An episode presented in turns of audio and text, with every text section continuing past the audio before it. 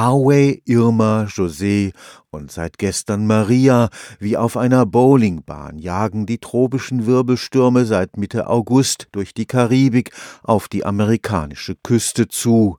Die Hurrikansaison 2017 verspricht eine der aktivsten seit Jahren zu werden. Mehr als 60 Menschen haben bisher ihr Leben verloren und die Schäden werden am Ende wohl mehrere hundert Milliarden Euro betragen.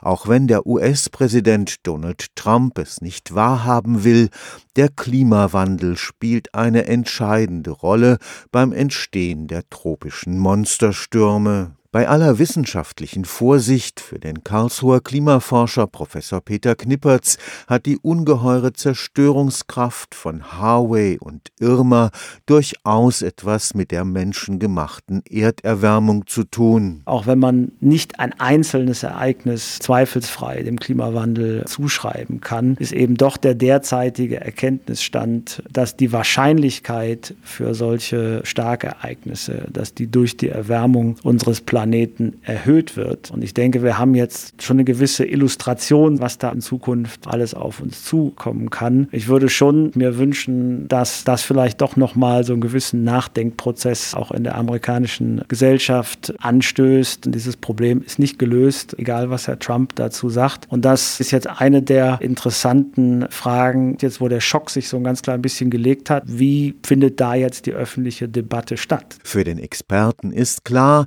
schon eine geringfügige Erwärmung der Weltmeere bringt mit dem Wasserdampf auch gewaltige Energiemengen in die Atmosphäre. Diese Wärme in letzter Konsequenz ist der Motor der tropische Zyklon antreibt. Kann sich das so ein klein bisschen wie eine atmosphärische Dampfmaschine irgendwie vorstellen. Und es gibt also auch wirklich Paper, die mal versucht haben, da so eine Analogie wirklich zu berechnen. Und die zeigen im Wesentlichen, dass der Temperaturunterschied zwischen der Meeresoberfläche und eben der Tropopause, also sagen wir mal der Obergrenze der Wetterzone in der Atmosphäre, dass das die Effektivität dieser Dampfmaschine bestimmt. Im Mittel konnte die Zahl der Wirbelstürme in Atlantik und Pazifik sogar abnehmen Systemen, die verbleibenden Systeme sich aber regelmäßig zu ausgewachsenen Monsterstürmen entwickeln. Insgesamt kann man sich auch vorstellen, werden durch solche tropischen Zyklone gewisse Energietransporte in der Atmosphäre geleistet. Und in Zukunft erwartet man eben, dass vielleicht die Energietransporte insgesamt gar nicht größer werden, dass die aber durch weniger intensive Systeme geleistet werden, weil einfach mehr Energie in der Atmosphäre konzentriert werden kann. Und wenn dann eben die großen großskalige Strömung so ist, dass diese starken Systeme Richtung Karibik, USA